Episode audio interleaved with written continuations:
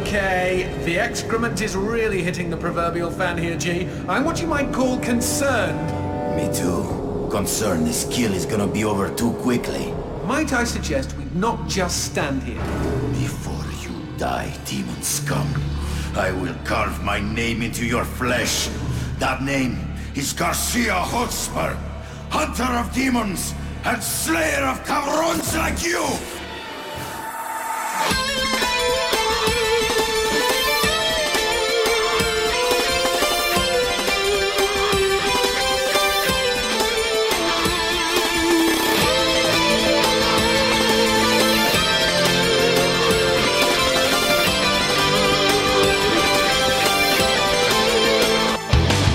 Meu amigo Jonatas. Meu amigo Kevin.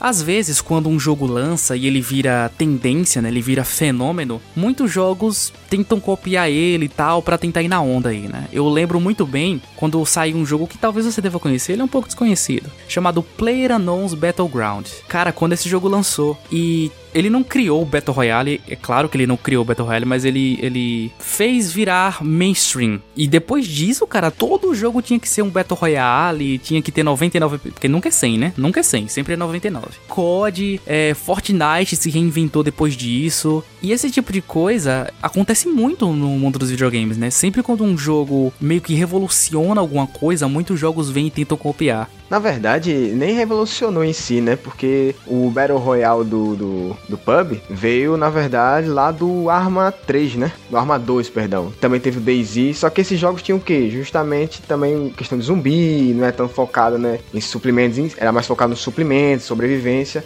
E o PUBG não, é focado, né? Tiroteio mesmo, né? Um contra o outro. Pois é, pois é. Ele não criou, ele não inventou nada, mas ele deu a sorte de ser o jogo que as pessoas estavam olhando tudo ao mesmo tempo, né? E foi ele que ficou famoso e fez o Battle Royale ou Battle Royale cair nas graças do povo. E isso, Jonatas, acontece muito no mundo dos videogames. Sempre que uma coisa vira tendência, muitos outros jogos tentam copiar. Com certeza. Lembra aí quando lançou um joguinho chamado Resident Evil 4, né? Que depois dele todo jogo tinha que ter uma câmera em cima do ombro e uma mira laser. Lembra também de um jogo chamado God of War, que depois de God of War, todo jogo tinha que ter um homem brucutu, geralmente careca, de espadinha, batendo nos monstrinhos. É, e pálido.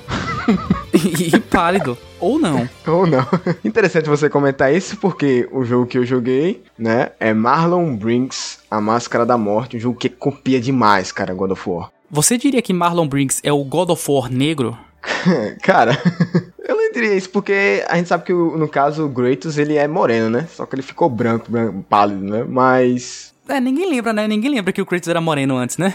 era moreno, né, velho? Ninguém, ninguém lembra, né? Não, eu diria, na verdade, que Marlon Briggs é, na verdade, uma paródia de God of War, cara. É isso que... É a palavra, é o conceito perfeito pra esse jogo. É uma paródia. Porque o jogo copia ele em todos os âmbitos. Tenta ser um God of War, mas não consegue. E, na verdade, acho que até eles, na, é, eles não queriam ser... A, a, ter a excelência do God of War. Mas, sim, simplesmente só copiar na cara dura mesmo.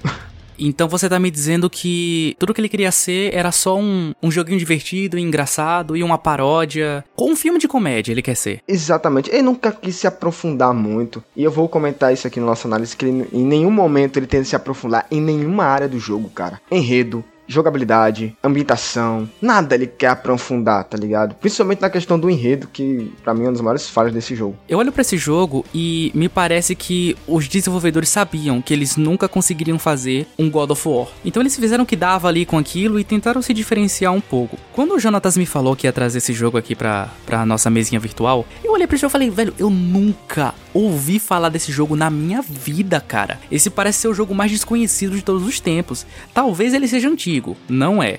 Talvez ele seja assim um jogo que só, sei lá, foi banido em um monte de país e, e, e, é inacessível. Também não é. E por que, que esse jogo ele não é muito conhecido, Jonatas? Cara, primeiro, é, eu, eu acredito que seja o ano em que ele foi lançado. Ele foi lançado em 2013. E a gente sabe que é o ano dos jogos, né, velho? Na vida de, dessa geração aí, nessa, nessas décadas, nessas duas décadas, foi o ano que mais jogos bons foram lançados, né? Então. Não só o ano dos jogos, como o ano de lançamento dos novos consoles, né? PlayStation 4 e Xbox One. Exatamente. E, e sendo que o jogo foi lançado para Xbox 360 e PC, tá? Não foi para nova geração. Então, muita coisa ofuscou ele, né? Pera aí, então ele não tem para PS3? Não, não tem para PS3. Ele é exclusivo, né? Na verdade, ele foi desenvolvido justamente pela Xbox Game Studios, né? Então, ele foi só para Xbox 360 e para o PC. É, fora, né, o fato dele ser, né, lançado numa época em que muitos jogos bons foram lançados, o que ofuscou o brilho do jogo, que é brilho nenhum, na verdade. só ofuscou a presença dele, tá ligado? Eu também diria que, tipo, como foi um, um, um jogo que é justamente muito galhofa, muito raso, muito fraco, as pessoas simplesmente não, não, se importaram com o jogo, sabe? Mesmo que ele tenha essa premissa de se parecer com God of War pela questão do gameplay, cara, é porque eu acho que todo mundo gosta de um hack and slash semelhante a God of War, a Devil May Cry, cara. Todo mundo ama, né? Claro. Mas simplesmente o jogo não consegue cativar em nenhum momento nenhum. Até mesmo pela. pela é, quando você vê a primeira vista, assim. O que cativa a imediata assim, a gameplay. É quando você vê o jogo em si, você compra e vai jogar o jogo, cara. Ali mesmo no começo do jogo você já disse, olha, esse jogo vai ser uma bosta, certeza. Mas eu acho que, na verdade, o que, o que pesa nesse jogo é que ele não. Eu tenho certeza, cara. Isso na verdade é praticamente confirmado. na época que o jogo foi lançado e tal. Que o jogo não tinha esse realmente essa intenção de ser um dos grandes da, da, da Microsoft, sabe? Um dos grandes do Xbox. Nunca foi essa pretensão. Foi simplesmente ser um jogo divertido. Como você mesmo falou, né, cara? Nem todo jogo precisa ser grande ou ter uma história magnânima. Às vezes você só quer desligar, desligar o cérebro, sabe? Exatamente. E perfeita essa frase que você falou. Você desliga o cérebro jogando esse jogo, cara. Literalmente. É, não é um jogo que quer se deparar com os grandes, não quer estar tá lá no topo. Ele só quer ser um jogo que tá lá para você se divertir, jogar de vez em quando. E depois que zerar, você vai esquecer. e talvez isso se reflita até no preço, né? Assim, Sim. eu não vou conseguir ver agora e tal, mas provavelmente ele, ele tem cara de jogo barato. Ele tem cara de um Sim. jogo de 90 reais, sabe? Se não me engano, não, nem isso. Pelo menos pro PC, se não me engano, ele tá 5 reais, cara, na Steam. Nossa, 5 reais, cara. 5 reais, cara. Você tá 90? Que 90? 90 seria. Eu não pagaria nem 50 nesse jogo, que diria 90, cara. Tá 5 conto, cara. Tá 5 contos. Pelo menos eu prometo aqui, antes da gente iniciar a análise em si, eu prometo que você vai se divertir, como eu disse, vai se divertir nesse jogo. Mas eu realmente que ele vai ter muitos contras, cara. Então, veja aí. Mas acho que 5 reais, né, pô? É que nem quando você compra uma coxinha por 5 reais e ela não é boa. Então, assim, você vai encher a barriga, né? Só não vai ficar satisfeito e tal. Isso, exatamente. O jogo também foi desenvolvido pela Zotfly e Xbox Game Studios, como eu já comentei, né? A plataforma PC Xbox 360 e o gênero do jogo é Hack and Slash ação e aventura. Aquele hack slash assim. Bem cru. Padrão God of War, cara. E Devil May Cry. Se você jogou esses dois jogos, você vai entender exatamente o que eu estou falando com relação à gameplay, né?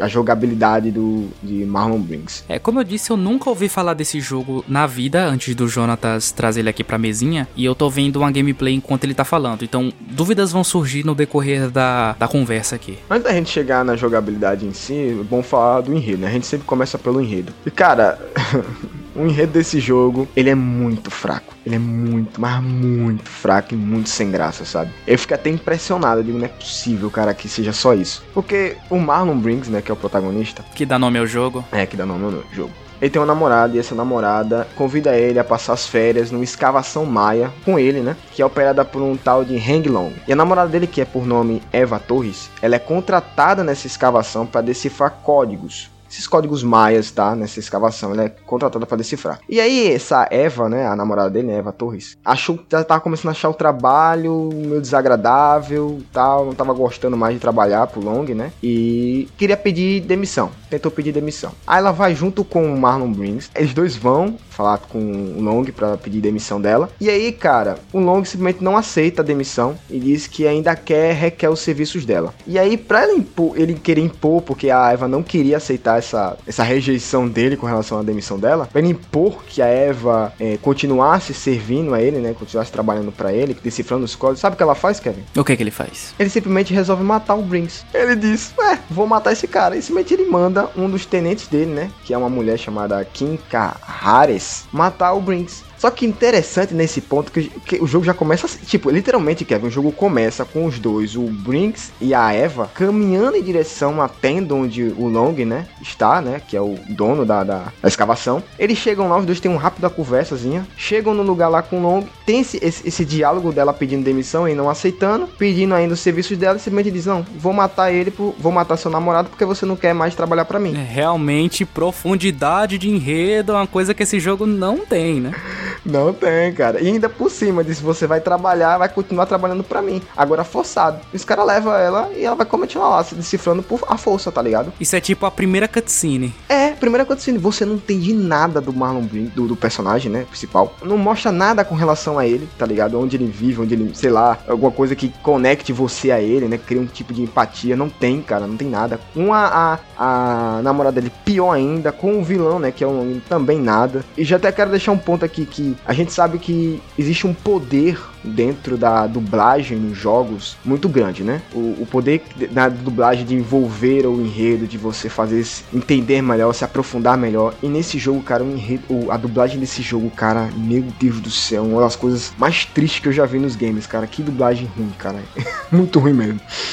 Então, nesses pontos todos aqui, só de início que eu já comentei aqui, já faz o enredo ser inteiramente sem graça. Você não joga esse jogo pelo enredo, tá? E aí, voltando ao ponto, né, da morte do Briggs, o que eu achei engraçado, que aí você vai rir agora, é que, tipo, o Long manda matar o Briggs, a quem aponta um revólver pro Briggs e vai dar o tiro, né? Quando ela vai dar o tiro, o Long para, manda ela parar e diz: Não, mate ele com essa foice aqui que nós encontramos na escavação. Uma foice totalmente aleatória, tá ligado? que você não sabe de onde é, de quem foi, se tem algum poder maligno dentro dela. Isso, cara. Tipo, do na... Mande, mate com essa foice aqui. Uma foice cheia de, de. De inscrições e urnas e ornamentações. Cheia, com um monte de runa escrita, cara. Sendo que é uma foice, aquelas foices que é no caso, ela tem duas lâminas, né? Em cima e embaixo, tá ligado? É lâmina dupla. É uma foice dupla, sim. Dupla. Mano, simplesmente do nada, aleatório. Não, mate esse aqui. Não era mais rápido de matar com. Ou vamos ao cérebro. É mais fácil você matar com um revólver ou você matar com a lança? Ah, mas ele queria sentir, Jonatas, o prazer de ver a vida se esvaindo do corpo do, do Marlon, sabe? Ele simplesmente mata com isso aí. Eu ri, cara, Kevin, eu ri. Eu ri vendo essa cena. Eu disse, não faz sentido nenhum, cara. Mesmo que ele tivesse pegado e falado, ah, não, porque eu quero ver ele morrendo desse jeito aí, como você comentou, né?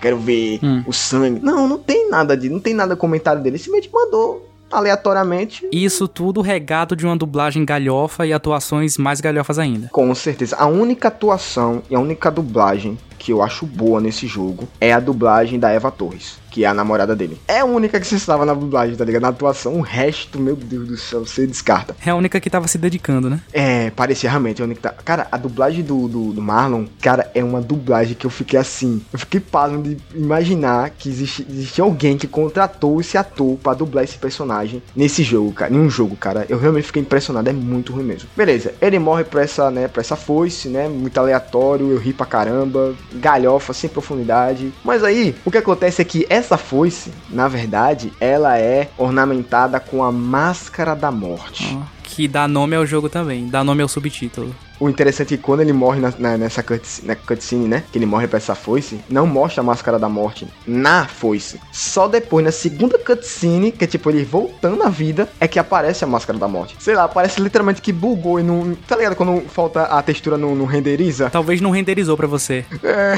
não renderizou. A questão é que, tipo, tava lá essa máscara da morte e essa é, Máscara da Morte ela abriga um espírito de um monarca maia, tá? Um rei maia, na verdade, que morreu há muito tempo. E o nome desse rei, cara, o nome desse rei vai ser complicado falar, mas é Tep Chalik Nono. Também conhecido como Tep, no caso. Eu vou chamar só de Tep. E no jogo você também chama só de, de Tep, né? E aí, cara, o Tep, ele simplesmente usando a máscara, ele cobre a máscara, o rosto do, do, do Briggs, tá ligado? e o Briggs re retorna à vida. E aí o Tep, né, o rei, dentro da máscara, começa a chamar o Briggs de o Guerreiro Sagrado. Ou Chuchu. Chuchu, cara, eu não acredito nisso. Esse é o melhor jogo do mundo e você nunca vai me provar o contrário. É, pra abreviar, pra abreviar no Maia aí é Chuchu. e cara, é engraçado porque o Tep fica chamando ele disso E o Briggs não gosta, né? E aí os dois, um fica um xingando o saco do outro, tá ligado? É um ponto interessante aqui no enredo é que é essa interação entre o Briggs e o Tep. Cara, o Tep é um, um personagem, né, que você não consegue ver, mas você sabe que ele tá lá porque ele, né, faz parte da máscara, ele é a máscara da morte, né? E, e você só escuta ele, né, ele conversando com o Briggs. A interação dele com o Briggs é muito divertida, cara. É a única coisa que salva, assim, essa questão do enredo, essa interação entre os dois. É muito divertida, muito interessante. Um tentando, um é, pegando no pé um do outro, provocando um outro, tá ligado? Principalmente nessa questão do tchutchu aí. tchutchu, tchutchu foi demais, velho. o que o Brig não gosta, cara. Aí o Briggs fica chamando ele só de Tap, e assim os dois ficam. Cara, quando o Briggs morre, você jogando, ele morre, cara, o, o Tap provoca, tipo, é, você não era bom bastante mesmo, não. Nossa. e fica um provocando o outro, tá ligado? É muito divertido, é muito interessante. Eu tenho dois comentários para fazer. Esse tipo de coisa que você tá falando, dessa interação dos dois e tudo mais, me lembra muito Shadow of Mordor. Sim, sim. E eu não sei se é porque eu tô vendo a gameplay do jogo no mudo, mas eu acho que a trilha sonora desse jogo é regada muito hip hop e coisas assim. Pior que não, cara. Sério, pô, tem tudo a ver, velho. Poderia realmente ser, né? Mas na verdade a trilha sonora, já acrescentando esse ponto aqui, tá? A trilha sonora desse jogo lembra muito a trilha sonora de Beowulf. Você assistiu, Kevin, o, o filme Beowulf, a animação Beowulf? Inclusive assisti junto com você, porque você não lembra que você tem memória fraca, né? Mas então é aquela coisa meio épica e tal. Né? É, épica, cara. É muito boa, é muito boa, tá ligado? Eu gostei, eu gostei. Ah, é um dos pontos positivos desse jogo é a trilha sonora. Eu gostei pra caramba. E no combate, principalmente, cara. É uma trilha sonora que compõe muito bem os momentos de ação, sabe? Aquela coisa mais eletrizante e ao mesmo tempo épica, sabe? E aí, cara, o que você comentou sobre você já ter visto esse tipo de interação entre, né, Alien Shadow of Mordor, na verdade é até clichê hoje em dia, né? É, você ter o personagem, um personagem que tem um outro personagem dentro dele, selado a ele, de alguma forma. Ou seguindo ele. É, é, seguindo ele. Já é comum, já é clichê, tá? É, e geralmente o personagem principal ele não, não fala muito, não é de se abrir muito, e todo o alívio cômico fica pra parte desse personagem secundário que acompanha você. Exatamente. Você tem isso lá no God of War, por exemplo, né? Com aquela cabeça lá do anão, né? Isso. Você tem no Shadow of Mordor, como você comentou, tem aqui. Você tem até em Super Mario Bros, né? Tem o Luigi. É, cara, então, velho, já é comum. E aí, cara, ao longo do jogo, o Tep, né? Ele fornece, tipo, nessa conversa aí, ele dá muito conselho, ele expõe, faz faz comentários sobre as habilidades de combate do Briggs, sobre qualquer ação do Briggs, ele vai lá e comenta, ele dá a opinião dele, sabe? É, muito, é uma interação muito divertida e interessante, legal, cara. Você gosta da interação dos dois, sabe? Principalmente porque tem um, um fator de importância lá pro final do jogo. O pedido que o Tap faz ao Briggs, que eu não vou comentar aqui, que é spoiler, que é, pede lá algo para ele e o Briggs vai lá e atende o pedido do, do Tap, sabe? E isso, esse pedido só é atendido justamente porque o Briggs, ele já e o Tap já tem, né, criaram um relacionamento, né, uma intimidade um com o outro, já durante todo o jogo. Então, essa parte eu achei boa pra caramba, cara. É o que salva o enredo. Não tô dizendo que é o ponto forte, mas é o que salva o enredo. Porque na verdade nem ponto forte tem esse enredo. mas é o que salva ele, cara. E aí o Briggs e o Tap, eles decidem os dois derrotar o Long. Interessante é que eles decidem, o Tap decide derrotar o Long, porque o Long quer justamente fazer essa escavação arqueológica. Ele vai destruindo muita coisa maia, né? Que é justamente onde o, o Tap viveu, né? É, é algo sagrado para ele, né? Fora que o Long, ao longo do, do jogo, é Long ao longo do jogo, ele se torna um personagem, é o vilão, obviamente, que ele na verdade quer poder, cara. Então, esses códigos maias que ele pede para Eva codificar é justamente para dar poderes a ele, magias, tornar ele um ser muito poderoso. Praticamente um Lex Luthor. Quase isso, exatamente. Então o Tep vai contra isso porque ele tá usando justamente as coisas sagradas maias para atingir esse poder. E o Briggs, ele literalmente só quer resgatar a namorada, né? É o, o básico aí, né? Também comum pra caramba. A gente até no meu jogo anterior que eu falei Alan Wake. O principal foco do jogo, o principal objetivo do Alan é justamente resgatar a esposa. Aqui, no caso, no Marlon Briggs é resgatar a namorada dele, a Eva. Então você tá me dizendo que Alan Wake copiou Marlon Briggs, não é isso? pode ser, pode ser, né? Apesar do jogo ter vindo antes, né? Não é, sei como. Não tem como, né? Mas, cara, cópia, a gente copiando aí, tem tanto jogo aí que copia. É, é já é clichê, é, uma, é clichê, é base. Vamos pra jogabilidade, né? Que é realmente o ponto interessante de se comentar, o que tem muito aqui, né? O que falar, o debater. E é interessante porque eu tô conversando aqui, debatendo com um cara consolista. Pois é. Um cara que já jogou God of War e Devil May Cry também. Um amante do hack and slash. Nós somos, nós dois somos amantes do hack slash, então vai ser muito interessante debater esse assunto aqui. Porque é o principal, né, gênero, é, é, elemento do jogo na, na questão da jogabilidade é o hack slash, né, no combate em si. E ele é típico, cara, do God of War, como já comentei, Devil May Cry, Devil May Cry entre jogo, outros jogos aí, o hack slash, né. Mas antes de falar do combate em si, Jonatas, eu queria que você me comentasse um, uma coisa que tá ao redor ali que eu tô percebendo muito enquanto tô vendo a gameplay. Ele tem muito elemento plataforma, ele parece um Crash Bandicoot. Então, tipo, ele não é puramente um hack and ele, ele mescla isso com outras coisas, né? Esse, esse elemento plataforma que ele tem, porque quando a gente começa a entrar no combate mesmo, é aí que eu vou me empolgar. Esse elemento plataforma que ele tem, ele é divertido, ele é bom, porque eu tô percebendo que ele tá, em, tipo assim, se eu fosse colocar em porcentagem, ele me parece ser uns 60, 70% do jogo. E o resto seria combate. Ah, é, eu ia comentar, né, agora, justamente agora, foi bom você já ter comentado antes, já dar sua opinião antes. Porque realmente tem o um elemento plataforma, tá? E é um elemento que realmente é muito usado no jogo. Só que é um elemento bem assim. Simplesão? Básico. Simples. É, sim, você pula. Lembrando que esse jogo tem double jump. Quando o jogo tem double jump é porque o negócio é louco. Cara, é muito tempo que eu não jogo um jogo com double jump, cara. Muito tempo mesmo. É, é o ponto em que eu disse que, que o jogo é divertido, cara, porque ele me faz ter muita nostalgia de jogos lá do PS2, tá ligado? E aí a plataforma, cara, é bem simples, você escala, né? Nessa, nessas esse elemento plataforma você escala muito, você dá os pulos, muitos pulos, né? Principalmente o double jump. Dentro do jogo você tem algo que Kevin vai lembrar muito você, God of War, cara. Lembra das asas de Icarus em God of War 2? Ah, claro, claro, claro. Nesse jogo aqui você também tem asas, tá? Um asas pra usar. Além do double jump, ainda tem asas, tá?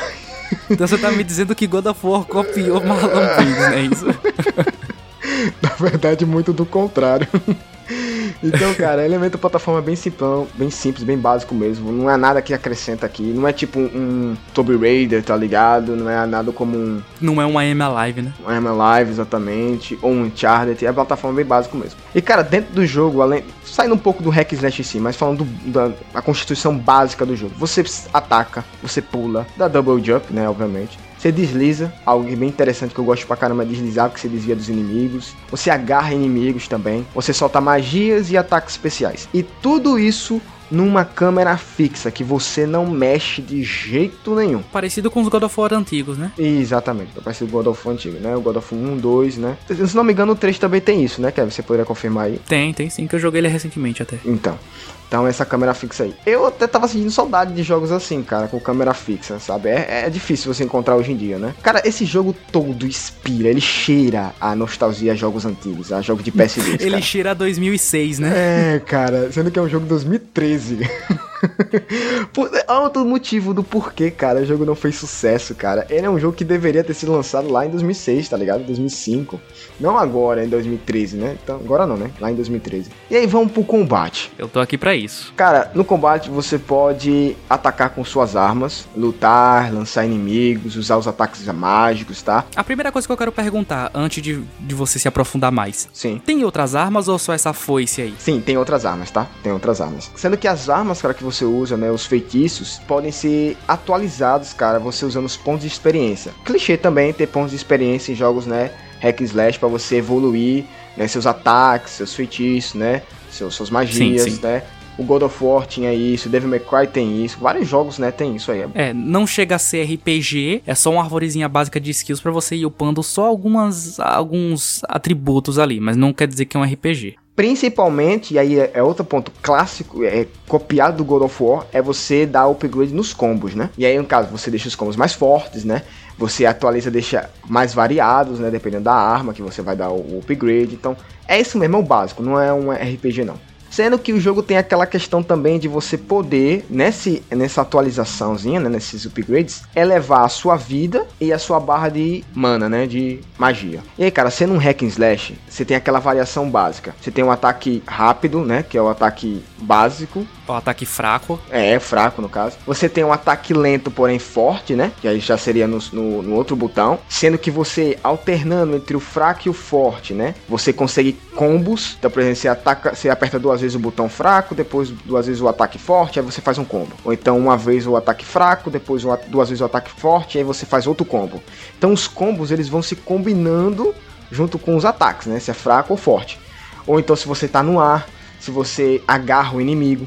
Então, todos esses combos aí, tá ligado? Você junta e você faz um monte de combinação, cara. Fica a seu critério aí fazer as combinações. Ah, então existe uma variedade boa no, no, nos combos do. É, porque olhando o gameplay dele, parece que ele não teria nem, nem isso. Ele se, seria competente o suficiente para fazer, ter variedade de combos. Mas você tá dizendo que tem, eu tô impressionado, olha só. Tem, tem uma variedade de combos. Só que os combos você, no caso, dá liberdade de você fazê-los, não de você criá-los, tá? Ele vai lá te dar já pré-moldado lá todos os combos. O interessante é que o jogo te dá a oportunidade de você treinar os combos. Você vai lá, tem uma parte de treinamentozinho lá e você faz os combos com todos eles lá bem direitinhos colocados e você vai fazendo e você vai ganhando pontos, tá com isso. E tipo, os combos desse jogo, velho, são idênticos Kevin a God of War, cara. Principalmente naquela questão de você ou você simplesmente achatar o inimigo no chão, você levantar o inimigo, sabe? Você dá ataques giratórios, ataques que dão é, dano em área. Tudo isso aí, todos esses combos, cara, são iguais ao God of War. E eu sei disso porque, cara, uma das coisas que eu mais amava em God of War era justamente os combos, né? Você fazer os combos.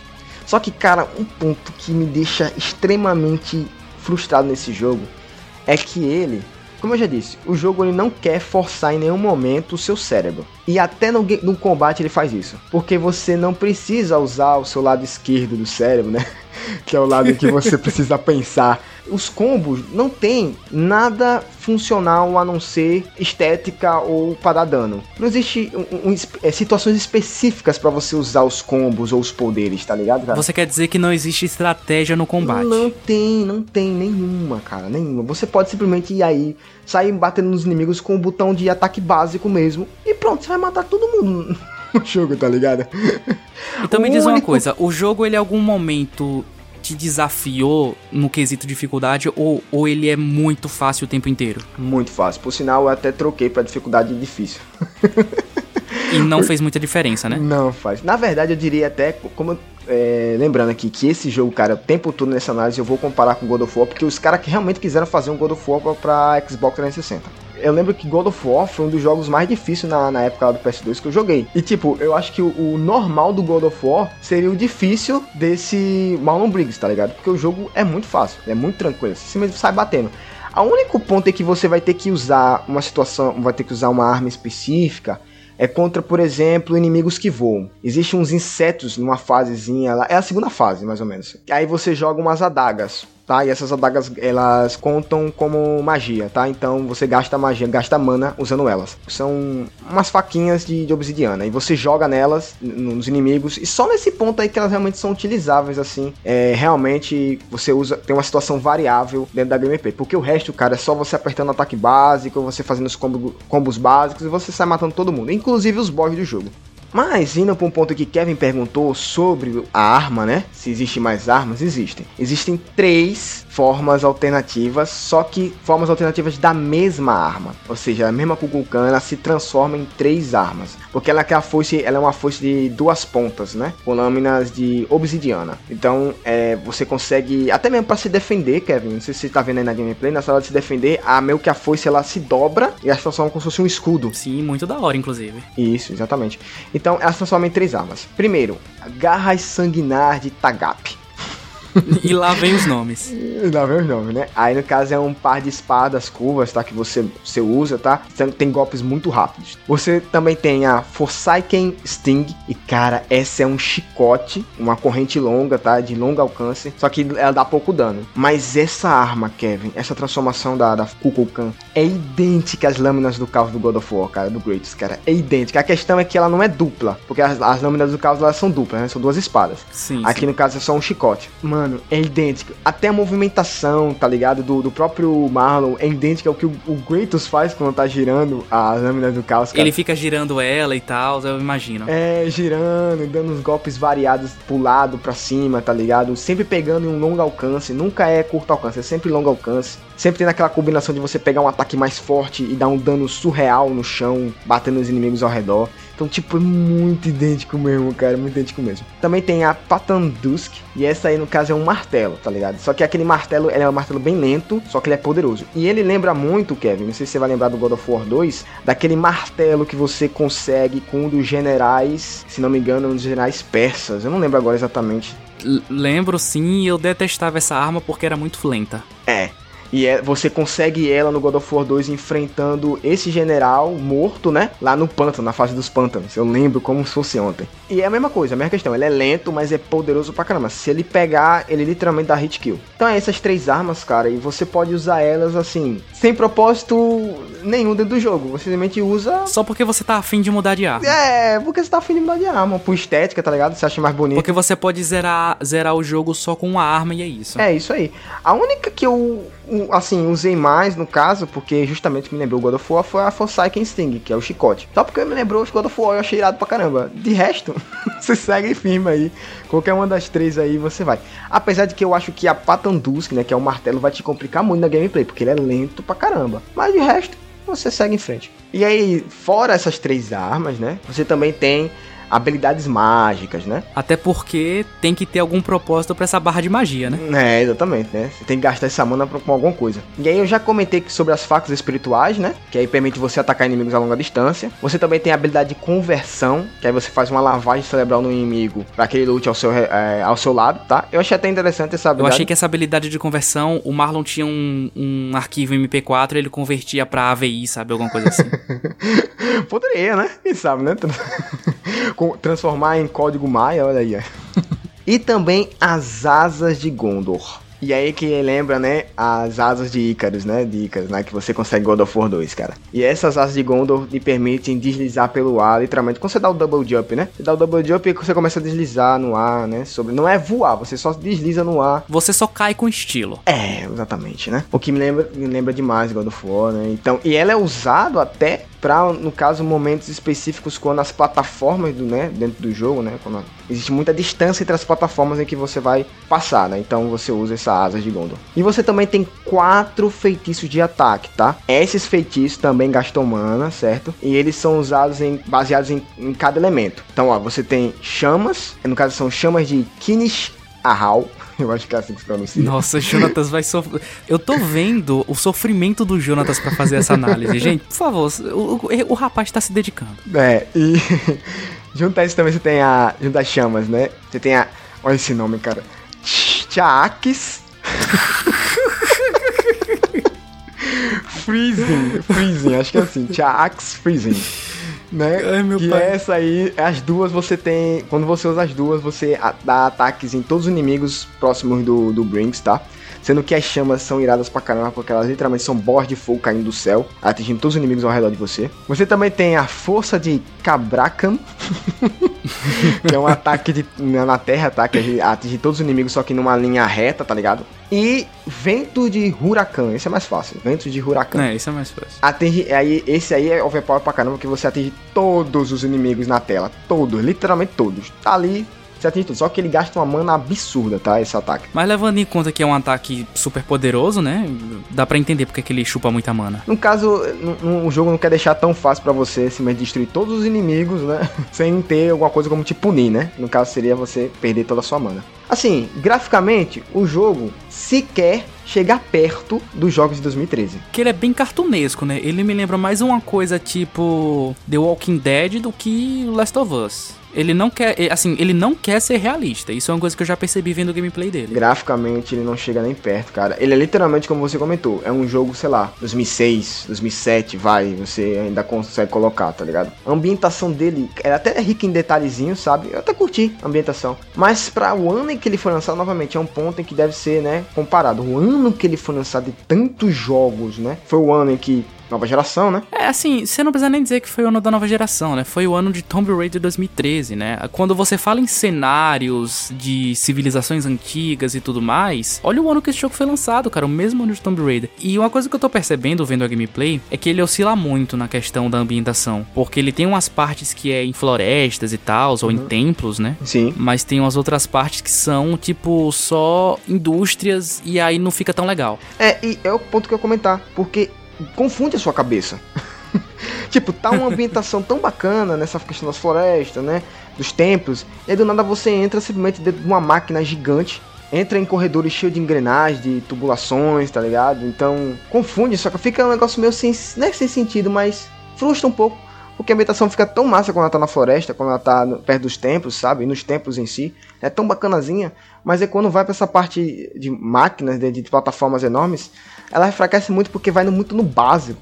E na verdade o jogo para tentar converter isso, essa situação, né? Porque aquilo que os caras souberam, ó, essa ambientação aqui é praticamente a mesma coisa. Você literalmente eles vão repetir o mesmo cenário, a mesma ambientação em todos os momentos em que tiverem né, você tiver nessas plataformas, essas máquinas enormes. E aí, para contornar essa situação, o próprio cenário se torna um obstáculo, né? Faz parte do combate, né? E tudo mais. Que é alguma coisa para tentar tirar você da repetição, né? Fazer você não se repetir tanto, não ficar com essa sensação de ser repetitivo. Ou fazer você parar de prestar atenção no cenário porque ele é sem graça. É, exatamente. E aí, é, é, é um ponto interessante que, cara, o jogo em si, ele não é repetitivo, cara. Ele pode até se tornar um pouco chato pela questão de você não ter muita dificuldade, né? Você não usa muito cérebro para jogar ele. Mas em si ele não é tão repetitivo. O jogo sabe progredir bem. Isso é mostrado justamente na ambientação e no cenário. Então, isso aí é um ponto positivo, vai, pro jogo. Mas não é algo que vai é, tirar a, os pontos negativos dele. Até porque é, você me disse em off que ele é um jogo curto, né? Então é aquele típico antes de enjoar ele acaba. É, verdade. Exatamente. Antes de enjoar ele acaba. Não é como, por exemplo, outros jogos aí, sei lá, é... me lembra aí, Kevin, um jogo que é longo e chato pra caramba. Castlevania Lords of Shadow 2. É. Verdade. É um jogo que se torna chato, cara, conforme você vai avançando, porque simplesmente se torna um pouco repetitivo, né? Sem graça tal. Então, isso aqui não acontece em Malone Brings. Não acontece. O jogo é curto e ele entrega para você essa questão da, do divertimento num prazo interessante. Num prazo que não vai te enjoar. Então, mais um ponto positivo, né? Só do tempo que o Jonathan está aqui falando do jogo e eu tô assistindo a gameplay dele, eu já devo ter visto aí uns 20% do jogo, tá? é, cara, o jogo é curto. Pois bem, Jonatas. Você, como um professor, deve estar aí acostumado a dar nota, né, para as avaliações que você aplica em seus alunos. Sim. Se chegassem dois alunos para você, um fez a prova God of War e o outro fez a prova Marlon Brinks, você olha para os dois e pensa, hum, alguém colou de alguém. que nota você daria para esses alunos? Barra o, o, nota você dá pro seu jogo? Eu ainda diria que ele colou, ainda colou é ruim. colou errado. Cara, o God of War, 10, obviamente. Mas pro Marlon Brings, cara, se baseando aqui na nossa nota de cilindradas, né? De 0 a 5 cilindradas. 0 a 5 cilindradas, eu daria um 3. Um 3 porque o jogo me divertiu. E esse é o ponto aqui, se você quer jogar esse jogo, cara, não se importe com o enredo, porque o enredo é fraquíssimo, sabe? Fraquíssimo mesmo.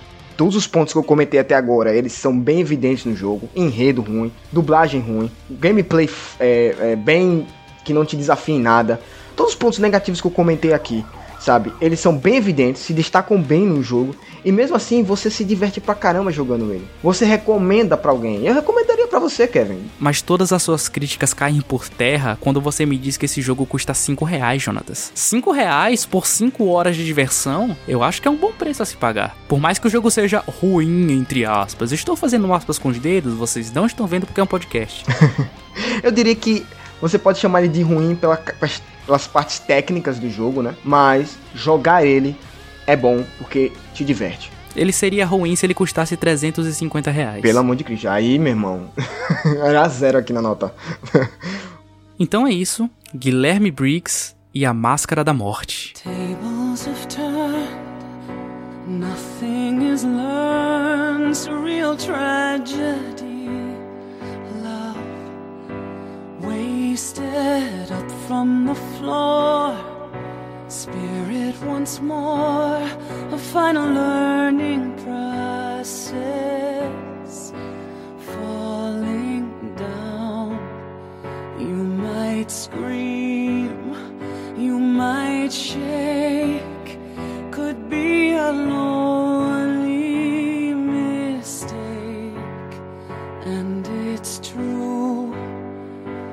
we are through. This is the last stop for heaven or hell. How can we tell?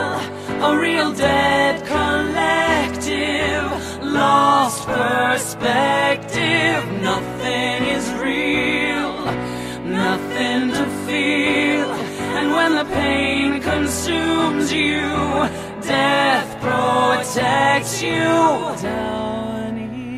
Enquanto, Jonatas, você estava jogando um jogo onde o protagonista tem que salvar a sua namorada das garras de um tirano, eu também estava jogando um jogo que o protagonista tem que salvar a namorada das garras de um tirano, olha só. Que coincidência, né? Jogo dos gados?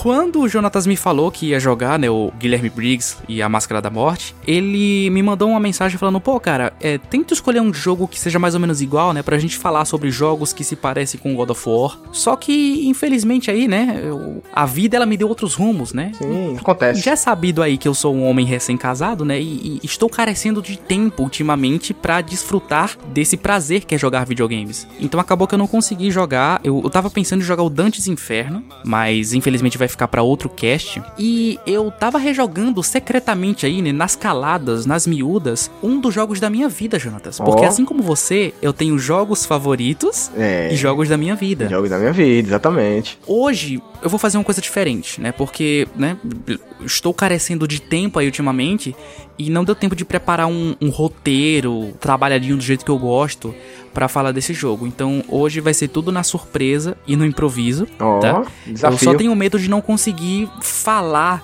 desse jogo da forma que ele merece, mas eu vou me esforçar para isso, tá? E hoje eu vou falar, Jonatas, do Shadow of the Damned. E esse jogo, cara, eu acho que ele vai ser assim uma aula de história para você, oh. tá? Tem muita coisa legal que eu quero falar desse jogo e acho que você vai aprender muito com ele. Shadow of the Damned, ele é um jogo que, assim, como todo jogo que eu jogo, tem algum motivo para eu jogá-lo, né? ele é um jogo esquisito, que a maioria dos jogos que eu jogo é esquisito, né? Ah, tem alguma coisa nele ali que é diferente, que me chamou a atenção para me fazer jogar ele. Quando não é tá? antigo, ele tem que ser esquisito. Quando o jogo não é antigo, ele tem que ser esquisito, pois é. E a primeira coisa que me chamou a atenção nesse jogo, né? Eu vou chamar ele só de Shadows, porque falar Shadow of the Damned o tempo inteiro é meio complicado. Uhum. A primeira coisa que me chamou a atenção quando eu descobri da existência do Shadows é a galera que fez esse jogo, né? Quem tá envolvido nele. A primeira delas, que você não, não conhece, mas a partir de hoje vai sair daqui gabaritado, é o Suda 51, ou Goichi Suda, que é um, um grande designer, é um grande desenvolvedor de jogos japoneses. Ele é meio underground, assim. Eu falo que é grande, mas é grande para quem conhece o desconhecido. Né? Ele é meio underground assim, fez uns jogos muito bacanas. E spoiler aqui, o próximo jogo do Jogue o Meu que eu jogo seu vai ser um jogo desse cara que eu vou recomendar pro Jonatas. Não vou dizer qual, porque ele fez muitos jogos. Mas eu vou pesquisar para saber. Quais foram os jogos que ele fez?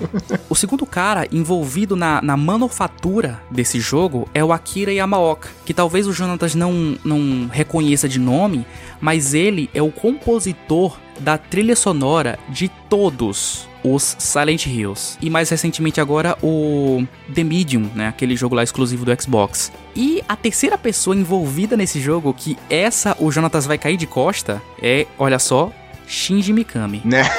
Você tá de sacanagem. juro pra você, cara. Juro pra você. Esse jogo é um jogo que ele é muito. Assim, eu acho que é mais legal falar das coisas que estão em volta desse jogo do que falar dele em si. Mas pegando aquele textinho lá da Wikipedia, Uh, Shadow of the Damned é um jogo de tiro em terceira pessoa desenvolvido pela Grasshopper Manufacturing e distribuído pela EA, lançado em junho de 2011 para Xbox 360 e PlayStation 3. Não tem pro PC não tem para PC e essa já é a primeira coisa chata, né, triste desse jogo é que ele, infelizmente, é um daqueles jogos condenados a ficar preso no PlayStation 3 e no 360. Graças aos deuses do videogame, esse jogo ele tá na retrocompatibilidade, tá? Uhum. Então ele não é tão inacessível assim. Se você tiver um Series X ou um Xbox One, você consegue jogar ele ainda hoje em dia, tá? Entre 2009 e 2013 2013 ali mais ou menos, existia uma leva muito grande de jogos que não vieram para PC, né? Porque essa era a época que a, que a pirataria tava no seu ápice aí, então muitas empresas não queriam trazer seus jogos para PC porque sabiam que ia ser pirataria comendo solta, né? Ia dar prejuízo e tal. Infelizmente, né, o Shadows ele foi um desses jogos sorteados aí, né, a não virem para PC. E uma outra coisa interessante também, Jonatas, é que essa eu acho que você vai gostar, que esse jogo é feito na Unreal Engine 3. Olha, cara. Eu até percebi aqui vendo aqui a gameplay. Pois é, pois é. Ele, ele mostra muito isso, né? Ele é muito Unrealmente feito. Porque tem muitos jogos feitos na Unreal que eles são meio maquiados, assim, e às vezes não parece que ele é feito nesse motor. Mas tem outros que são bem descarados, assim, né? E, e Shadows é um desses que é bem descarado. Pois bem, mas do que se trata o Shadows, né? Do que se trata o Shadows em si? O jogo ele começa com seu protagonista Garcia Hotspur, que é um nome muito legal, inclusive. O Russo dele sabe fazer bons nomes de personagem, né? Travis Takedown, Garcia Hotspur, todos os personagens, todos os protagonistas é, dos jogos dele têm nomes muito bacanas. O Garcia, ele é um caçador de demônios, bem ao estilo Blade, assim, bem ao estilo Sam Dean do Supernatural. O Garcia, em um dia qualquer, tá lá, né, na sua caçada de demônios matinal e tal, né? Porque ele come demônios no café da manhã. Ele come curso de demônios no café da manhã. Ele é um Dante? ele é tipo um Dante, ele é tipo um Dante, só que com armas ao invés de espadas. Mas, certo dia, né? Sempre tem que existir algum dia um demônio que ele tá caçando fala algumas coisas intrigantes sobre a namorada dele, né? A namorada dele que se chama uh, Paula. Ele fala coisas do tipo que a Paula ela já tá condenada, uns bagulho lá muito louco, assim, naquele papo de demônio lá, né? Não sei o que, sua alma, sei lá, condenada, essas coisinhas. Ou o papo de que alguém é corno, né? Ou o papo de que alguém é corno. pois é. O Garcia, então, preocupado com isso, volta correndo pro seu apartamento para ver o que, que aconteceu com a Maria. E quando ele chega lá, o apartamento dele tá infestado de demônios. Todos eles vieram tentar raptar a Paula, né? Porque o Garcia, ele não é um caçador qualquer. Ele é praticamente o melhor caçador. E ele é quase indestrutível, ele é intocável. Ninguém consegue derrotar ele, sabe? O Senhor das Trevas mandou os demônios mais poderosos do inferno para tentar peitar o Garcia e eles sempre voltavam, né? Sempre morriam, nunca conseguiam sequer fazer o Garcia derrubar uma gota de suor. E qual que é a melhor forma de você desestabilizar o seu inimigo? É ir atrás de alguém que ele ama. E aí o próprio Senhor das Trevas, que não é o Lúcifer, tá? Não é o diabo em si, é, é outra pessoa. É só um cara. É só um cara, é só um ser. é, o próprio Senhor das Trevas vai lá e rapta a, a Paula pessoalmente, né? Ou demoniamente, né? Ele vai lá, rapta a, a Paula e volta pro inferno. E é claro que o Garcia não ia deixar nada disso barato, né? Ele pega a sua estilosa jaqueta e pula para o portal que o Senhor das Trevas estava indo, né, para poder levar a Paula pro Quinto dos Infernos. E aí ele cai lá no, no, no dito cujo, né? No, no, no Quinto dos Infernos. Literalmente. E, literalmente. E a missão dele nessa hora é vasculhar cada canto desse inferno em busca da namorada dele. E é aí que o jogo começa. Uma coisa que eu não mencionei e que é uma das partes mais legais do jogo e tem tudo a ver com um ponto que o Jonatas mencionou no jogo dele é que o Garcia ele tem um companheiro, né, chamado Johnson aí. Provavelmente na gameplay que o Jonathan está vendo, ele vai ver que o Garcia ele carrega uma tocha. Sim, com um coração parece no meio, na ponta, né? Se você não tá mentalizando bem, imagine uma tocha com a cabeça do motoqueiro fantasma em cima dela. Basicamente é isso. O Johnson, ele é uma entidade, né, que ajuda o Garcia aí nas caçadas dele. Ele originalmente é uma, uma caveirinha, né, que fica flutuando em cima dessa, dessa tocha. Mas ele pode se transformar, Jonatas, em basicamente tudo que o Garcia quiser. Uma pistola, uma metralhadora, uma 12 e não só em armas. Ele pode se transformar também em uma moto, é, uma armadura, sei lá, o que você imaginar, o que o Garcia tiver precisando na hora, o Johnson ele se transforma. Mas ele não tá lá só para se transformar em coisas, né? Todo o humor e Shadows, ele parece um jogo de terror, mas ele não é. Ele é um jogo super engraçado. Todo o humor do jogo, né? Ele tá no Johnson. É, que nem lá no, no, Guilherme Briggs, que todo o humor do jogo tá na, no, na máscara lá que eu esqueci o nome. É, no Tap. No Tap, isso aí. E é basicamente aquele clichê, né? Do protagonista ranzinza e fechado e, e, e ter um, um coadjuvante ali que, que todo o, o alívio cômico da, da cena, ou, ou do filme, ou do jogo, do plot, tá em cima dele ali, né? O Johnson, você vai rir no jogo por causa dele, tá? Porque o Garcia realmente ele é super fechado e tal. E a interação deles dois, deles serem tão diferentes assim, né? É, é muito legal, porque eles são muito amigos, né? Eles já são companheiros de caçada há muito tempo. eles se dão muito bem, mesmo sendo tão diferentes assim. E ver esse tipo de coisa dentro do enredo da história é que torna esse jogo tão engraçado também. Porque isso é uma coisa que engana, né? Olhando o gameplay desse jogo assim, avulso, assim, quando você olha ele assim, uma gameplay aleatória, ele parece ser um jogo de terror, né? Talvez o Jonatas até possa é, confirmar isso aí, né? Ele que tá vindo a gameplay pela primeira vez. Mas ele é um jogo muito engraçado, muito engraçado. E isso é uma das coisas que me faz amar tanto ele assim é ele ser tão divertido e toda vez que eu jogo ele eu, eu vejo uma piada nova, uma coisa nova e, e volto a rir. É porque eu acho que é o cenário, né, cara? O cenário ele dá a entender muito que é um, parece ser um jogo de terror, né? Os inimigos também que aparecem, né? A forma como eles aparecem, né? Dá a entender que é um filme de terror, um jogo de terror. Mas, cara, quando você vai ver aqui, pelo menos que eu tô vendo aqui na parte da ação, aí já difere um pouco, já parece ser menos terror e mais ação. Então, o jogo ele é uma mistureba de muita coisa, né? Se, se você for pesquisar a história do desenvolvimento desse jogo. E se você curte histórias de desenvolvimento de jogos e tal, esse é um jogo muito interessante de você pesquisar. Você vai notar que ele não era para ser como ele é. Ele era para ser um jogo totalmente diferente, porque a Grasshopper, né, o Suda 51, que é um cara que eu quero muito que o Jonatas conheça melhor, uhum. e por isso eu vou trazer um jogo dele aqui para ele jogar um dia. O Suda ele faz jogos diferentes. Ele faz jogos que ninguém faz. É, ele é tipo Kojima, só que menos maluco. Assim, ele não, não colocaria um bebê num vidro de conserva, mas ele tem suas maluquices também. Ele é a versão light, né? É, ele é um Kojima light. Ele é um Kojima light, assim. E o Suda, ele é um cara muito, muito galgado no humor. Ele é um cara muito engraçado e ele consegue tirar risadas de você de coisas assim que você naturalmente não riria. É uma coisa que ele coloca muito nos jogos dele, é essa mistura de gêneros mas tudo voltado a fazer você rir. Voltando à história do desenvolvimento desse jogo, ele era para ser um jogo totalmente sem combate, uhum. tá? Ele era para ser um jogo basicamente um walking simulator assim de investigação.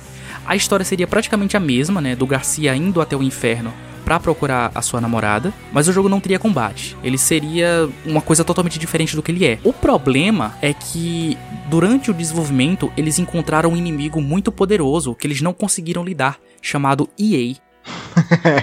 é, esse inimigo aí, meu filho, arrebenta jogos até hoje.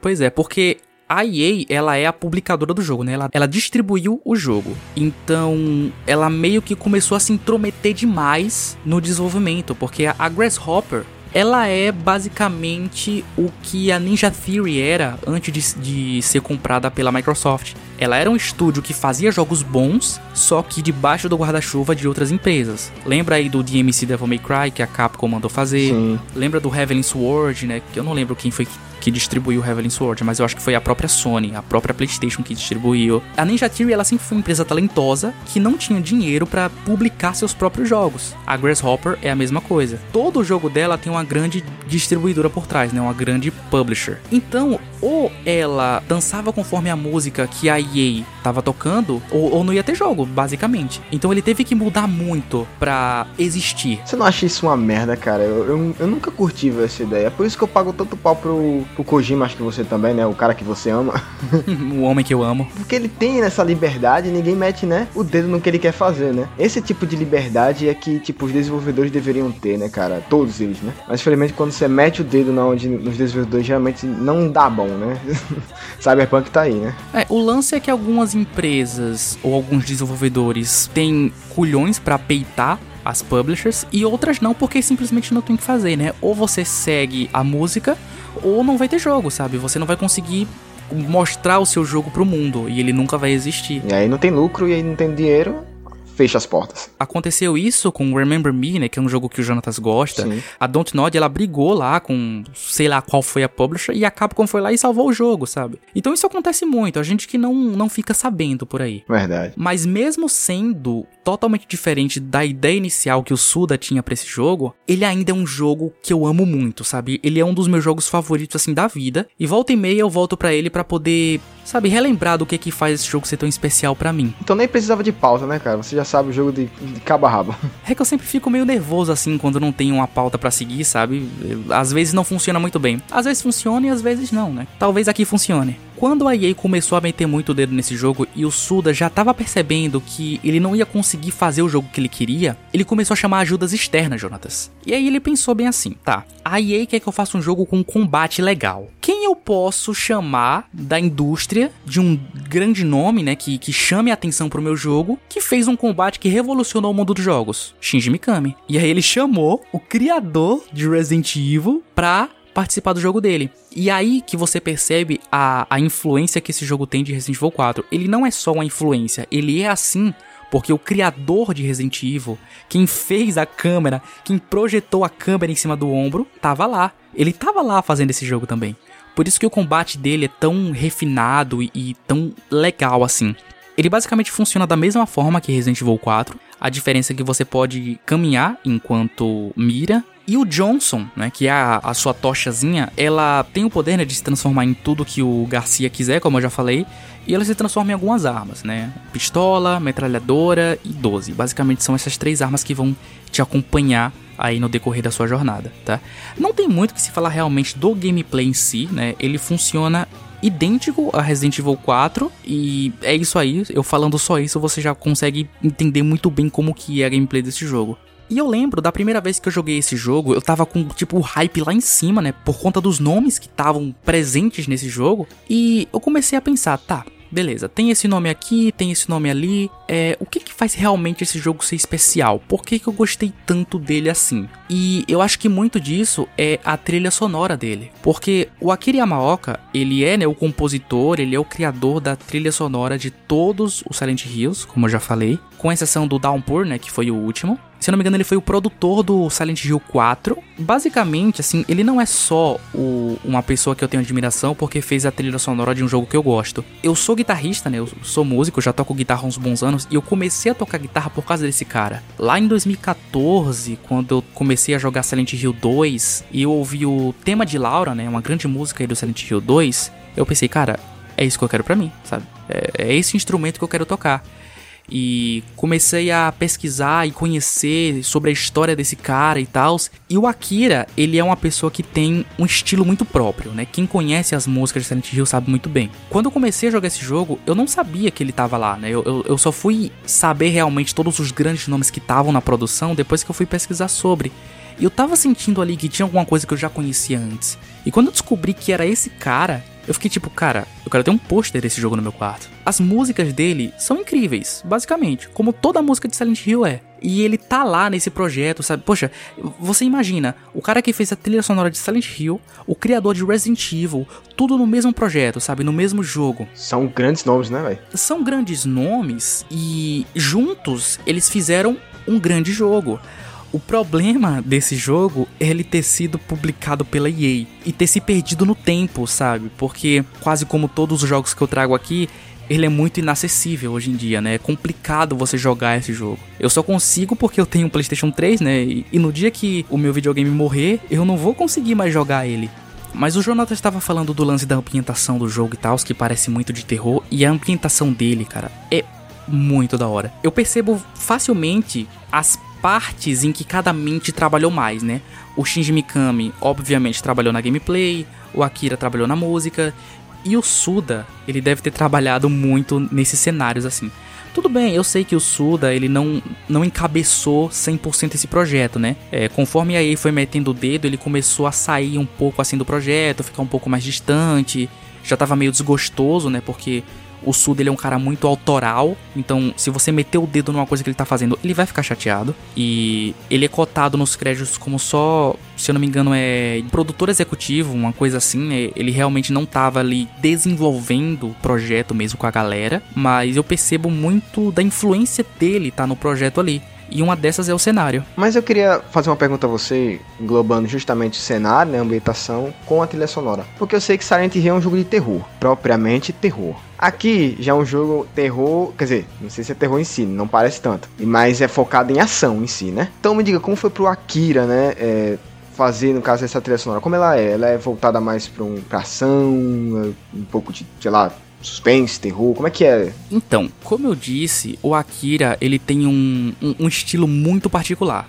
Ele é tão particular que não importa o gênero que ele toque, você vai sentir que ele tá ali. Então Silent Hill é aquela trilha sonora de terror, né? Às vezes melancólica, às vezes triste. Quem ouve as músicas de Silent Hill sabe. E isso é uma coisa que é de se bater palma. São poucos os jogos que você consegue ouvir as músicas fora do jogo e elas ainda continuam sendo boas. Sim. Devil May Cry tem muito disso, Silent Hill tem muito disso, Last of Us. Last of Us, Resident Evil não tem. Não dá pra ouvir as músicas de Resident Evil fora de Resident Evil, porque elas só funcionam dentro do jogo. Verdade. E quando uma música ela consegue funcionar fora, é porque a música é boa. É, o cara tem uma marca, né? Tem uma marca registrada. O cara tem uma marca, o cara tem uma marca. E por ele ter esse estilo tão particular, tão dele, que ninguém consegue replicar, mesmo ele tocando outros estilos, dá pra ver que ele tá ali. A trilha sonora de Shadows, ela é muito centrada no rock, né?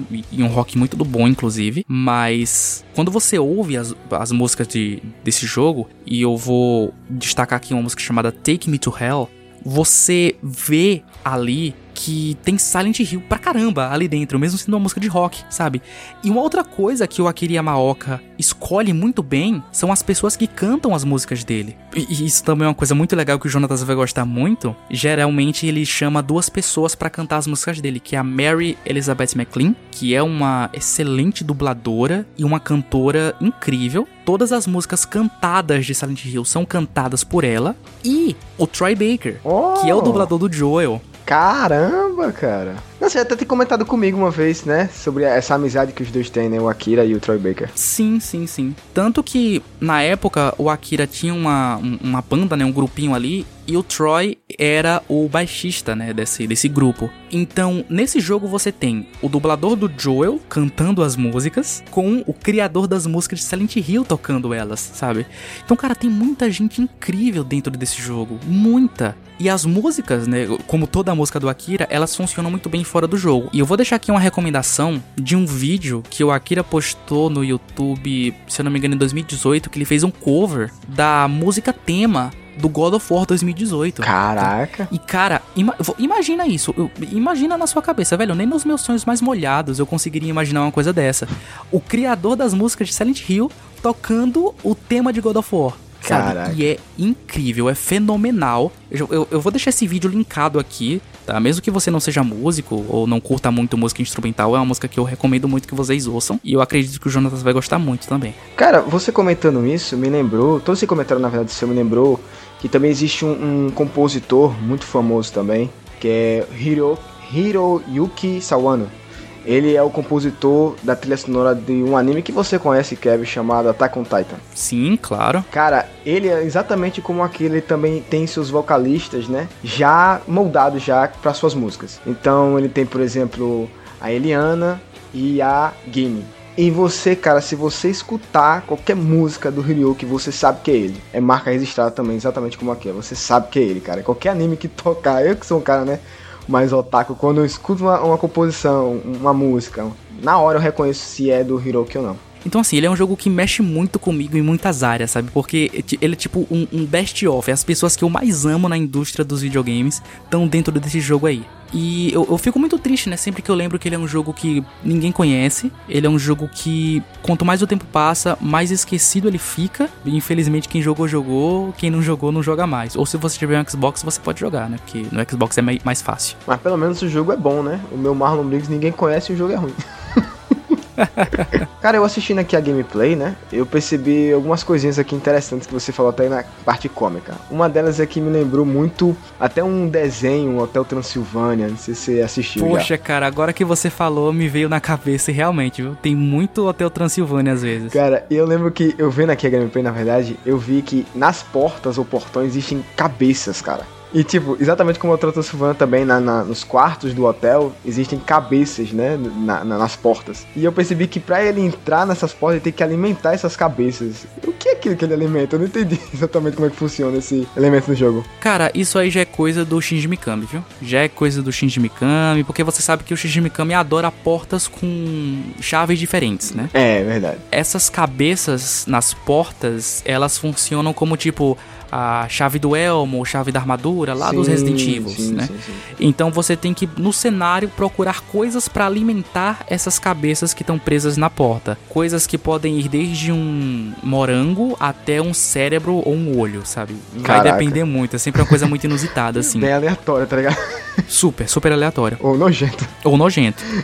e aí, cara, outro ponto também que eu observando é que, tipo, existe certos momentos no jogo, e na verdade quase todos eles aqui, na gameplay que eu tô vendo, tá? É que, tipo, em algum. Em pontos do jogo, todo o cenário, toda a sua tela, né, ela fica azul e é como se existisse um, é, você entrasse dentro de um submundo ou algo parecido, né, um mundo paralelo, né? E eu fiquei curioso aqui de perguntar o que seria esse, essa, essas, esses momentos em que a tela fica totalmente azul, o cenário fica azul. Então, isso é uma coisa que provavelmente eu ia esquecer de comentar, né? Porque eu não estou com o roteiro hoje.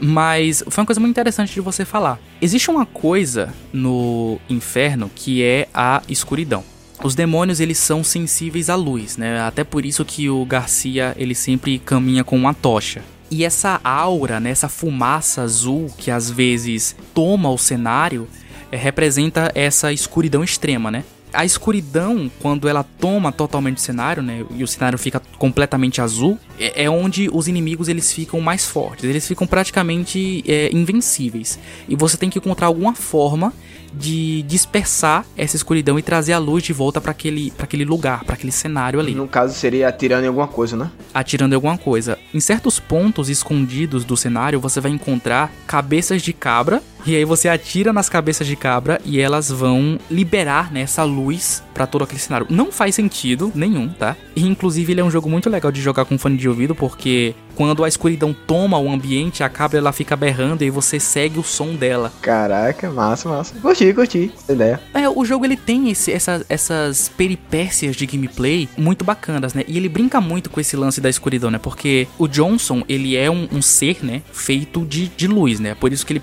que a, que a cabecinha dele, na caveirinha dele, pega fogo. E ele não pode ficar muito tempo na escuridão desse jeito, senão ele vai apagar. Se o Jones apagar, ele vai morrer. Ah, então cara. você não pode ficar muito tempo na escuridão. Quanto mais tempo você fica, o seu HP ele vai sendo drenado, né? Caraca, e... mano.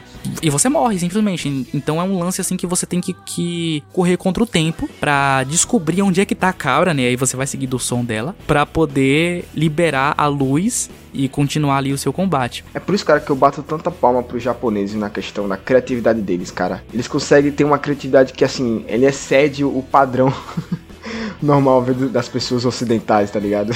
Eles são muito criativos. Sim, sim, sim. Tem peculiaridade em todas as mídias em que os japoneses estão, seja em jogo, filme, série, sei lá, animação, HQs, no caso seriam mangás. Em todo canto que um japonês tem a mão, ele tem a criatividade, cara. É incrível. É, parece que a criatividade do ocidental acabou é. e, e, só restou o oriental para trazer coisas novas e, e bacanas é, tá assim. tudo lá neles, cara. Tá tudo lá neles. Inclusive, cada arma tem dois tipos de tiro, né? Um, um, tiro padrão, normal, que você vai gastar munição, e um tiro de luz, que ele não necessariamente dá dano nos inimigos, ele só dá um stun, uhum. ele deixa o inimigo atordoado por um tempo, né? Porque, claro, é, demônios são fracos à luz. Sim. E é nessa, é com esse tiro de luz que você vai atirar nas cabras. E também é uma coisa muito legal que ele usa, né, esse tiro de luz ou essa escuridão pra uh, brincar com puzzles, né? O jogo tem alguns puzzles também, todos eles são muito divertidos e criativos nesse sentido. Quando você tá na luz ou quando você tá nas sombras, o cenário ele muda. E o jogo ele brinca com isso também para poder brincar com puzzles, né? Se você tá de um lado ou de outro, o cenário vai mudar e você tem que ir resolvendo o puzzle de pouco a pouco em cada cenário, saca? Sim, sim. O jogo ele muda muito nesse sentido, né? Horas ele é um jogo de tiro, horas ele é um jogo de puzzle, horas ele é um jogo de terror, né? Tem certas partes que ele, ele para completamente de ser um jogo de comédia e ação e vira um jogo de terrorzaço assim. Ah, e, e você falando sobre o terror, entra aí, no caso, um, um elemento que eu acho que faz parte para esse terror, que seria os demônios, né? E eu, eu, eu acho isso muito interessante como as pessoas. E isso não é só nos games, não, tá? É em qualquer mídia, em qualquer lugar em que tem alguma representatividade de demônios é ver como eles são a, a, questão estética, né? Como eles são visualmente, né? E no jogo, cara, pelo que eu tô vendo aqui, eles são muito bem feitos, tá ligado? Assim, visualmente eles são muito interessantes, realmente são aterrorizantes, vamos dizer assim. São criativos. São cri... A questão do bem feito que o Jonathan está falando, assim, é porque eles são criativos, porque o gráfico do jogo, ele não é essa maravilha toda, tá? Tipo, o jogo ele foi feito na Unreal 3, né? jogo de 2011, mas mesmo na época que ele foi lançado, ele já carecia de poderio gráfico, né? Ele, ele sabia, né, da, das limitações dele, tanto que o gráfico do jogo ele é mais puxado pro cartunesco, assim, né? ele não é tão realista. Mas ele é pior que ele não parece tão cartunesco na questão dos demônios, né? É um ponto a se acrescentar aí, né? Que eu comentei no caso. Ele é mais cartunesco na questão de quem é humano, né? Os humanos, eles são muito cartunescos. Os demônios em si, né, as criaturas fantásticas que o jogo tem, elas são voltadas mais para uma coisa mais realista. É interessante como, como o jogo ele brinca com isso, né? Com coisas mais cartunescas e coisas mais realistas. É, eu vou citar aqui dois chefes que é a hora que o jogo ele para completamente de ser brincadeira de criança e, e, e vira um jogo de terrorzão. Ele vira mais 18, né? ele vira mais 18, que é o George Red, que é o boss que toda vez que eu jogo ele me dá um medo ferrado assim, tá? Que você tá no, dentro de um labirinto. Para você mentalizar, Jonatas, ele é praticamente assim como se fosse o Baraka do Mortal Kombat, Caraca. só que com 3 metros de altura. Tá, tá? velho. e você tá num labirinto todo vermelho que de tempos em tempos ele é tomado por essa escuridão, né? Então ele fica todo azul e você tem que procurar a cabra. E ele tá te caçando dentro desse labirinto. E, e ele faz um som, cara, que é tipo torturante, assim, sabe? E é um som que confunde a sua cabeça, né? Porque ele fica tocando hora de um lado, hora de outro, assim, né? ele fica revezando. E você não sabe de onde o som tá vindo, né? De onde o inimigo tá vindo. E esse som às vezes te deixa um pouco tonto. Me deixa um pouco tonto às vezes. E, cara, eu, eu fico muito confuso nessa batalha, né? É uma batalha que eu sempre fico com muito medo e muito confuso. E tem também a Kauline Green, que funciona mais ou menos como. Eu, eu não sei se é a Kauline ou Kauline, né? Eu não sei o sexo do demônio. Desculpa aí se eu tô falando o sexo do demônio errado. Mas é basicamente aquela figura da morte que a gente conhece, né? Um, um ser flutuante com um manto escuro e uma foice, sabe? Só que é muito assustador no jogo, cara. É muito, muito assustador. Tem também a, a Mara's Greens, né? Que as mortes dentro do jogo, elas são meio que como irmãs, né? Então tem várias. A, a e a Mara são duas delas, mas tem outras também. Tem muitos chefes no jogo que são muito galhofas. A, a batalha contra eles é, é tipo um show de stand-up, você vai rir do começo ao fim. E tem outros que é um terrorzaço assim. Nossa, a última batalha, inclusive, né? A, o, o boss final do jogo, cara, é engraçado demais, velho, demais, demais. Mas tem uns realmente assim. Como eu disse, né? O, o Suda, ele gosta muito de brincar com gêneros, né? Tem parte do jogo que o jogo ele vai virar um jogo 2D, parecendo uma pintura, parecendo uma pintura a óleo, sabe? Sim. Ele vai virar um jogo de navinha, às vezes. O Suda, ele gosta muito de brincar com esse tipo de coisa. Tem uma parte, inclusive, que me deixou muito brochado, que o, o Johnson, ele se transforma numa moto, só que só pra uma cutscene, você não pilota a moto. Eu queria muito pilotar uma moto no jogo, acho que seria legal. Mas eu acho que a EA não deixou ter moto no jogo. Aí, meu filho, tem que dar nota zero então pra esse jogo. eu queria muito, muito mesmo que esse jogo tivesse para PC para eu recomendar pro Jonatas. É um dos meus jogos favoritos, all, assim, de todos os tempos. Mesmo ele não sendo do jeito que o Suda queria, mesmo ele tendo um desenvolvimento horrível, mesmo a EA metendo o dedo nele, mesmo ele sendo aos olhos de alguns assim, um, mais um joguinho de tiro no meio da multidão, as pessoas que estão dentro desse jogo, é, as mentes que trabalharam nele, ele é mais a soma das partes do que você vê, assim. E tem coisas que não dá para falar, né? Que é só você jogando para sentir. Você jogar um jogo que tem a jogabilidade de Resident Evil 4 e a trilha sonora de Silent Hill é uma coisa que é muito única, que provavelmente você nunca vai ter. Muito dificilmente essas pessoas elas vão se encontrar de novo. Sei lá, cara, sei lá, sei lá. Assim, extrapolando aqui. Imagina se algum dia o Kojima se juntasse com o, o, o criador de God of War para fazer um jogo. Caraca. Sabe? Imagina, cara, quando grandes mentes assim se juntam, é um evento. E esse jogo ele é um evento, sabe? Por isso que eu amo tanto ele. Eu até imagino, né, o Greats segurando, né, o filho, o bebê.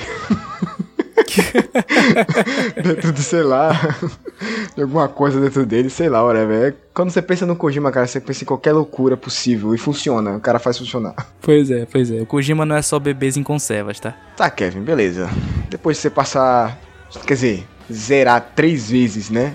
Esse jogo aí que te divertiu tanto, fez rir tanto, que não sabe o que quer ser, né? Se, se é de ação, se é de terror, se é pra te fazer rir. Diga, quantas cilindradas você dá pra esse jogo?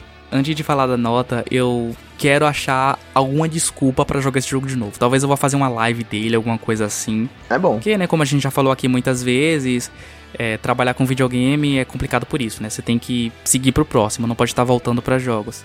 Mas, cara, assim, eu quero pelo menos anualmente ter uma desculpa para jogar esse jogo, assim. Não tem nem o que pensar ou comentário para acrescentar, cara. É 5 seria muita hipocrisia da minha parte se eu desse outra nota para esse jogo se não 5, sabe? De como ele é especial para mim, de como eu falei bem dele aqui e das pessoas que estão fazendo esse jogo, sabe? É uma coisa que é única e que nunca mais vai acontecer. Para você ter ideia, lembra quando você tava no cinema, Jonatas, em abril de 2019 e você viu aquela cena de todos os Vingadores juntos lá em Vingadores Ultimato. E o cinema vibrou, e todo mundo gritou e levantou aquele momento ali, a, a, aqueles segundos ali. Foram mágicos, cara.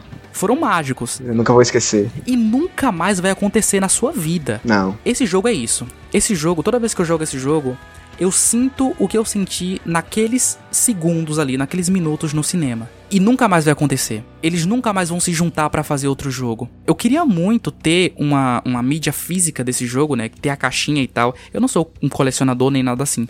Mas esse jogo específico eu faria questão de ter, sei lá, um quadro dele, um, um pôster dele no meu quarto, ou a caixinha, né, a mídia física dele aqui na minha estante. Ele é muito especial para mim, muito especial. E infelizmente, por culpa de engravatados ou sei lá de quem é a culpa desse jogo tá no estado que ele tá, ele vai ser esquecido, né? Assim, no dia que nenhum PlayStation 3 mais ligar, no dia que nenhum Xbox 360 mais ligar, esse jogo ele vai cair no esquecimento para sempre, cara. Infelizmente. Eu, eu, digo até, e você aí, por favor, se quiser me corrigir, fica à vontade. Eu digo que ele, talvez ele já esteja esquecido, né, cara? Porque, pô, já estamos no PS5, né, velho?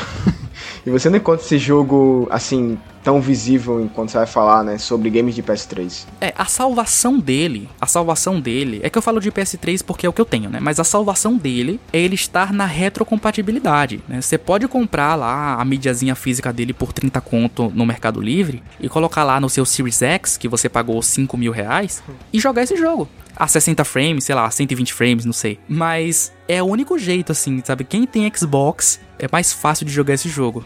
Mas, você falando sobre essa questão do Xbox, rumores aí do Twitter, né? do Twitter, tá nada oficial, de que a Sony tá pretendendo colocar, né, a retro aí no PS5, né, a retro completa, tá? Rumores, nada oficial ainda, mas quem sabe, né? Quem sabe. Olha, cara, ó, já estou aqui no Mercado Livre vendo uma cópia de PS3 aqui desse jogo, olha só. quem sabe, ó, pauta aí para nosso futuro, futuro aí é hotfix, né? Quem sabe. Então, é isso aí. Shadows of Damned. Enquanto o Marlon não acha sua namorada e eu não compro esse jogo no Mercado Livre, eu sou o Kevin Menezes. Eu sou o Jonatas Bezerra. E esse é o Motor Gráfico.